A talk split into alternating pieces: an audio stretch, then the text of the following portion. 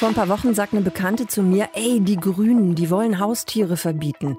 Und dann frage ich sie, äh, bist du dir sicher? Woher hast du das denn? Ja, das hat jemand im Chat geteilt. Zwei Wochen später dieselbe Bekannte, die, wie ich sagen würde, eigentlich eine gute Medienkompetenz hat. Und die sagt mir dann, hm, nee, war eine Falschnachricht. Desinformationskampagnen gibt es schon länger und sie nehmen zu rund um die Bundestagswahl im September. Unser Thema jetzt in Deutschlandfunk Nova. Kurz und heute mit Sonja Meschkat. Achtung, das, was ihr jetzt hört, das stimmt nicht. Das ist nicht wahr. Es ist falsch. Aber es wird über Social Media und Messenger-Dienste verbreitet. Armin Laschet krallt sich die Spendengelder für die Flutopfer. Annalena Baerbock baut gerade einen sozialistischen Staat auf. Durch die Briefwahl wird die ganze Wahl manipuliert. Diese falschen Behauptungen werden ganz gezielt weiter verbreitet rund um die Bundestagswahl. Es geht gezielt eben um Desinformation. Helena Schwertheim arbeitet für das Institut für strategischen Dialog und wertet diese Daten aus. Helena, welche Desinformationskampagnen gibt es denn rund um die Bundestagswahl?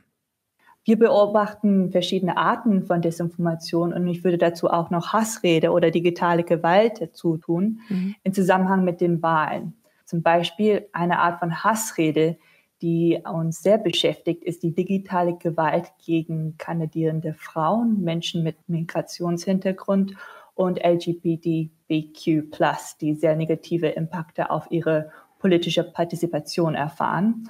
Unter Desinformation selbst sehen wir auch verschiedene Arten von Bedrohungen.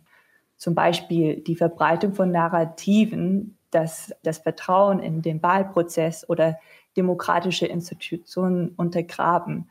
Was sagen denn eure Daten eigentlich darüber? Du hast ja gerade schon mal so zwei, drei Gruppen aufgezählt, die eben besonders von, von diesen Kampagnen betroffen sind. Sagen eure Daten denn auch etwas darüber aus, ähm, wenn wir mal in Richtung Kanzlerkandidatinnen gucken, wer da dann besonders im Fokus steht? Wir arbeiten im Moment an einer Studie, die gerade diese Frage stellt. Und da sehen wir, äh, dass Kommentare über Annalena Baerbock deutlich mehr Desinformation enthalten, 18 Prozent mehr, als die über Olaf Scholz, etwa 3 Prozent, oder Armin Laschet, der beinahe überhaupt keine Desinformation sieht. Woher kommt diese Desinformation denn? Wer steckt dahinter? Äh, ich würde sagen, das ändert sich per Kommentar natürlich. Oft sind es Akteure oder Personen, die ihre Meinung in extreme und gewalttätigen Arten verbreiten wollen Oft sind es Akteure, die wirtschaftlichen Gewinn dabei machen wollen. Influence for Hire. Es sind auch oft Personen, die einfach das Ziel haben, die Gesellschaft zu polarisieren oder zu beeinflussen. Ich würde sagen, alle nutzen die Funktion von sozialen Medien aus, um zu scheinen, dass sie zahlreicher sind, als vielleicht hm. wahr ist. So wie du es jetzt gerade gesagt hast, klingt es fast mehr nach Einzelpersonen. Aber wir wissen ja auch, dass es ähm, orchestrierte Desinformationskampagnen eben gibt. Was sagen deine Daten darüber oder eure Daten? Definitiv. Also das ist was, was immer wächst, äh, gerade über verschiedene Kanäle, wie ich schon gemeint habe. Also es sind oft Gruppierungen und gerade äh, in den letzten Jahren sehen wir was ganz Interessantes, das nennen wir Querfronten schaffen, dass Gruppen mit unterschiedlichen Ansichten zu einer scheinbar einheitlichen Bewegung zusammenführen für ein kurzen Moment. Das haben wir letztes Jahr zum Beispiel am Internet, aber dann auch verschiedenen Protesten in Berlin auch offline gesehen, zum Beispiel mit den Querdenker, wo dann auch Anti-Vaxxer und Personen, die nicht an die Mondlandung glauben, alle zusammengekommen sind. Und die Kanäle dafür sind die Messenger-Dienste, die wir kennen. Es ist Facebook, Twitter, weiß ich nicht, Instagram und so weiter und so fort?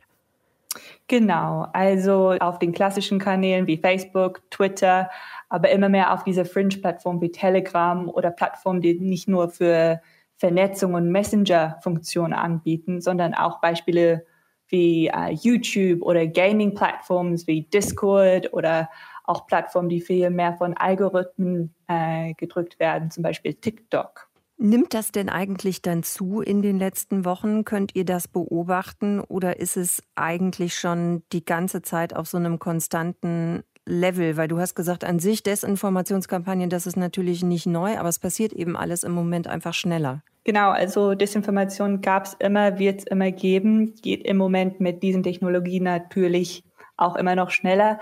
Aber ich würde sagen, mit Bezug auf der Bundeswahl und den Themen zu Bundeswahl und Betrug, Hassrede und Desinformation gegen Kandidatinnen, das nimmt natürlich zu. Und ich gehe davon aus, das werden wir immer zunehmend sehen bis zum Tag der Bundeswahl. Bestimmt auch danach, während die Koalitionen sich bilden. Aber das wird bestimmt so der Höhepunkt von dieser äh, gezielte Art von Desinformation sein. Habt ihr denn eigentlich auch eine Empfehlung? Jetzt habt ihr dieses ganze Wissen, ihr könnt das alles analysieren, ihr könnt das einordnen, zuordnen, aber habt ihr auch eine Empfehlung, wie wir, also wir Individuen, die wir ja dann eben auch den Staat ausmachen, wie wir damit umgehen können? Ja, natürlich. Also das ist eine gute Frage. Äh, man sagt ja immer, dass das Stichwort im Moment ist Medienkompetenz. Und da würde ich einfach an alle bitten, alle Mithörer, informiert euch, hinterfragt, was ihr seht und wo das herkommt. Fragt euch auch, warum diese Person vielleicht eine Nachricht teilen will. Ich glaube, dass es immer nützlich ist, ein bisschen kritisch zu sein über Desinformationskampagnen auf Social Media während bzw. jetzt kurz vor dem Bundestagswahl. Ich habe vor der Sendung darüber gesprochen mit Helena Schwertheim vom Institut für strategischen Dialog. Deutschlandfunk Nova. Kurz und heute.